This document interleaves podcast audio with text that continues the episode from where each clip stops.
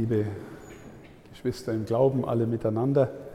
Ich möchte die Gedanken, die ich mit euch teilen möchte, unter die Überschrift stellen, die alte und die neue Mitte. Die alte und die neue Mitte. Und ich möchte mit einem Beispiel beginnen, das den meisten von Ihnen wahrscheinlich geläufig ist.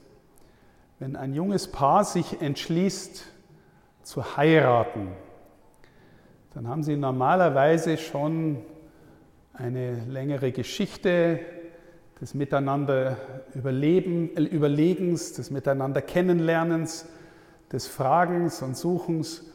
Was verbindet uns eigentlich? Ja, wir erleben ja, dass am Anfang so die persönliche, die erotische Anziehung im Vordergrund steht, aber je länger man unterwegs ist, desto mehr merkt man, wenn die sich wirklich zusammentun, dann brauchen Eheleute auch eine gemeinsame Mitte. Ja, wenn der Pfarrer ein, ein Brautpaar äh, traut, dann sagt er immer, Jesus ist der Dritte im Bunde. Ob sie es dann glauben oder nicht, ist nochmal eine andere Frage, aber er spricht dann auch von einer gemeinsamen Mitte. Ja, man kann das auch übertragen und sagen, haben wir miteinander eine gemeinsame Überzeugung für unser Lebensprojekt gewonnen? Haben wir, schauen wir miteinander in dieselbe Richtung? Teilen wir Lebensüberzeugungen, wo wir zusammenkommen, dass wir auch einander in der Tiefe unseres Herzens verstehen? Wir brauchen eine gemeinsame Mitte, etwas, was uns verbindet, was bloß über meine eigenen Vorstellungen und meine eigenen, vielleicht auch egoistischen Wünsche hinausgeht. Wir brauchen etwas, was uns verbindet, was unsere Mitte ist. Und ganz oft werden es dann die Kinder, die kommen in eine Familie. Und interessanterweise ist es ja dann nicht selten so, dass wenn die Kinder aus dem Haus gehen, dass dann die Eheleute sich nochmal neu finden müssen. Was verbindet uns jetzt eigentlich? Was ist jetzt eigentlich das, was uns gemeinsam auf dem Weg sein lässt? Was ist die Mitte von dem? Ja? Also etwas, was mich auch verpflichtet, etwas, wo ich mich gerne hineingebe, etwas, von dem ich mich mitbestimmen lasse, was Gemeinsames, eine Mitte. Von dort her, liebe Schwestern und Brüder, ein Schritt weiter auf das, was wir heute feiern wir leben in einer christlich geprägten Kultur und wir haben irgendwie die immer noch schöne Voraussetzung, dass im Grunde in all unseren Dörfern und Städten eine Kirche in der Mitte steht. Die Mitte von gemeinschaftlichem Leben in unseren Dörfern ist eine Kirche. Und immer neu stellt sich für uns die Frage, was bedeutet das eigentlich? Ja? Und ich möchte ein paar Vorschläge machen, ein Angebot machen und sagen, diese Mitte, die zeigt irgendwie auf etwas, wo wir sagen, da, da leben wir miteinander etwas, was uns verbindet, ganz stark. Ja? Die allermeisten Kinder, die auf die Welt kommen, werden in dieser Mitte getauft. Irgendwie unter den hoffentlich offenen Himmel gestellt, damit der Segen fließt. Hier wird Kommunion gefeiert, hier werden die Trauungen gefeiert, die Firmung oft, die, die Begräbnisse werden gefeiert. Wir, wir vertrauen unsere Verstorbenen irgendwie dieser gemeinsamen Mitte an. Hier ist aber auch etwas, liebe Schwestern und Brüder, was uns gewissermaßen verbindet im, im Sinn von, was halten wir als Gemeinschaft eines Ortes für richtig und gut und wahr? Vielleicht erinnern Sie sich an die Geschichte vom Sündenfall. Im, im Sündenfall geht es darum, dass Eva äh, und der Adam die Frucht des Baumes der Erkenntnis von Gut und Böse äh, kosten, auf Verführung dieser Schlange. Und eine der Deutungen dieses, äh, dieser Geschichte bedeutet, also das, was wahr und gut ist, das ist mehr als nur irgendwas ist wahr und gut für mich, sondern es gibt auch das wahr und gut an sich. Es gibt auch ein Wahr und Gut, das mehr ist als bloße Nützlichkeit, als bloß Hauptsache mir bringt's viel, sondern da gibt's was, an dem wir uns miteinander orientieren und das steht irgendwie, das ist irgendwie Gottes, ähm, äh, Gottes Prärogative, Gottes äh, Gebot, das sagt, was wahr und gut ist, kommt von mir. Und wir sind berufen, uns danach zu richten, uns danach zu orientieren. Und nicht einfach nur zu sagen, ich will Gut und Böse erkennen, das sollen wir auch, aber dann führt es manchmal dazu, Gut und Böse und Wahr und Falsch ist nur das, was mir was bringt. Ich sage das deswegen, liebe Schwestern und Brüder, weil wir in einer Zeit leben, in der das Phänomen von Volkskirche am Verschwinden ist. Aus verschiedensten Gründen, die ich jetzt nicht alle aufzählen mag und viele sind auch selbst verschuldet, aber ganz viel äh, kommt auch aus einem großen Trend der Gesellschaft, die immer ichhafter wird und immer weniger gemeinwohlorientiert. Verstehen Sie? Äh, Sie alle oder die Älteren unter Ihnen wissen noch eine Zeit, in der, wenn man nicht in die Kirche gegangen ist, sich dafür rechtfertigen musste. Ja, wenn man in einem Dorf wie in Ickensbach war und man ist nicht hingegangen, dann haben die anderen schon ein bisschen blöd geschaut oder haben gefragt, wo ist er denn? Oder sie geht überhaupt nicht mehr hin oder sowas. Ja. Ähm, heute hat sich das zum ersten Mal in der Geschichte dessen, was wir Abendland nennen, seit einigen Jahren gedreht. Heute muss sich der rechtfertigen, der hingeht, der noch hingeht. Wenn Sie Arbeitskollegen haben und Sie sind ein gläubiger Christ, eine Christin und Sie gehen hin, dann werden die Arbeitskollegen sagen, was, du gehst da noch hin, das ist doch der letzte Laden. Was willst du denn bei denen? Glaubst du das wirklich, den Krampf? Hören wir. Und hören wir immer mehr. Und gerade eine Dorfgemeinschaft, äh, da war es nochmal sehr viel selbstverständlicher als beispielsweise in der Stadt. Da hat das politische Leben, das Vereinsleben, das kirchliche Leben ineinander gegriffen und man war wie selbstverständlich dabei bei den Festen, die man gefeiert hat. Und heute merken wir, wie diese Selbstverständlichkeit bröckelt. Man geht nimmer automatisch und selbstverständlich hin. Ja, man die, die gesellschaftlichen Trends ziehen einen eher weg, als dass sie einen eher hinziehen zur Mitte. Und die Frage ist jetzt, ist es so richtig und ist es so gut, wie wir das erleben? Oder merken wir nicht auch, dass etwas von dem, was, wir, was ich versucht habe, die Mitte zu nennen, verloren geht? Und wir deswegen als Gesellschaft auseinandertreiben in Fraktionen, in Spaltungen und fast nicht mehr zusammenkommen. Da ist es dann umgekehrt wirklich schön zu erfahren, du kommst in ein Dorf wie Eckensbach und du merkst, so viele Leute haben sich neigehängt, dass die Mitte wieder sauber dasteht, dass sie sauber hergerichtet ist, dass Menschen merken, okay, das ist noch was, was uns wichtig ist. Ob es dann am Sonntag dann wieder selber da sind, ist nochmal die andere Frage.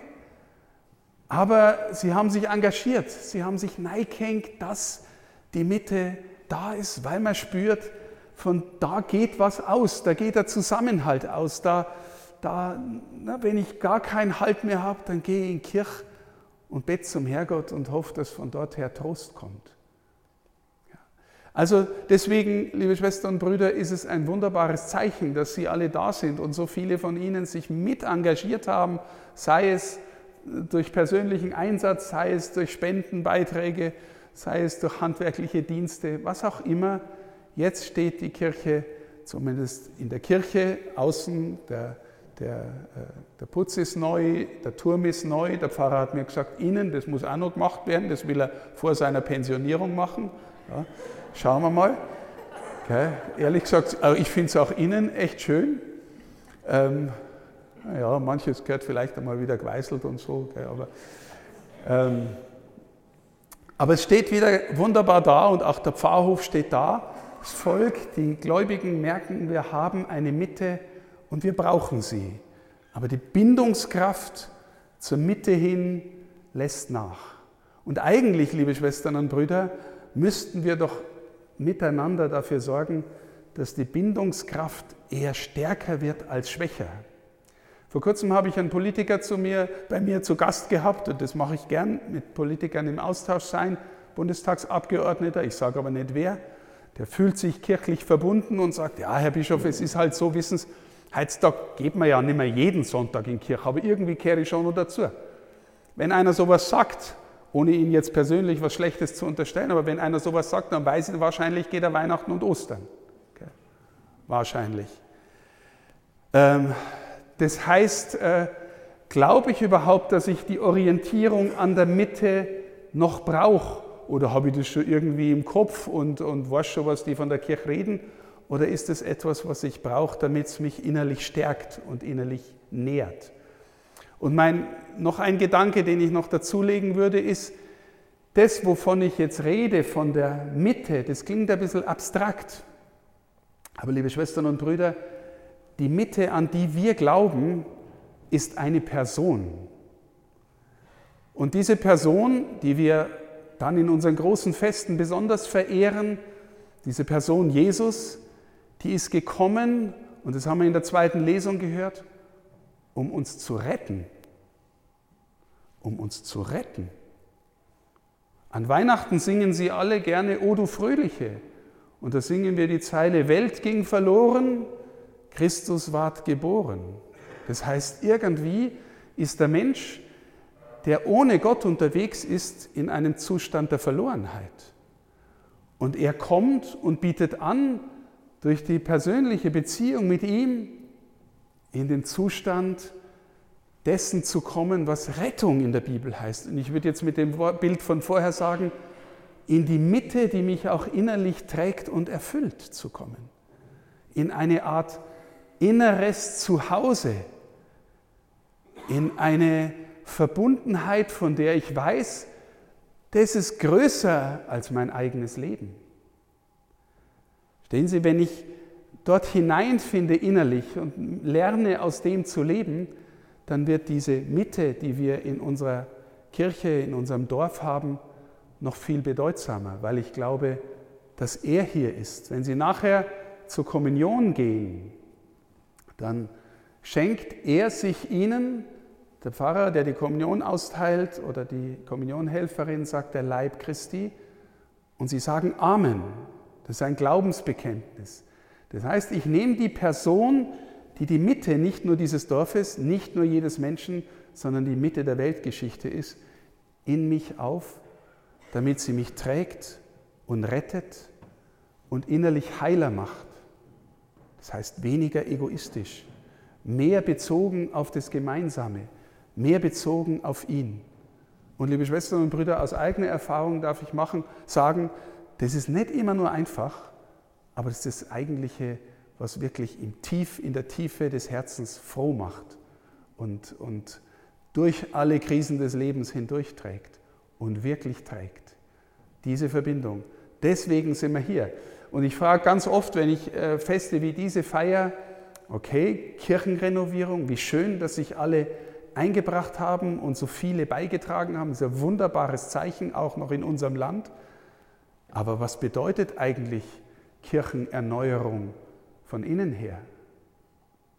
Was bedeutet Kirchenerneuerung? Hat das was mit meinem persönlichen Leben zu tun? Mit meinem Wunsch, mit meiner Sehnsucht getragen zu sein? Habe ich, habe ich innerlich die Sehnsucht nach dieser Mitte, in der ich Halt finde und in, die, die, in der ich dann auch noch einmal sagen kann, was mich wirklich trägt? Sie haben heute im Evangelium gehört, dass Jesus seine Jünger auswählt und dann sendet. Und das Unglaubliche ist, wozu er sie sendet. Also natürlich das Reich Gottes zu verkünden. Und das ist jetzt ein anderes Wort für das, was ich mit Mitte gemeint habe. Aber heilt die Kranken, treibt die Dämonen aus, weckt die Toten auf.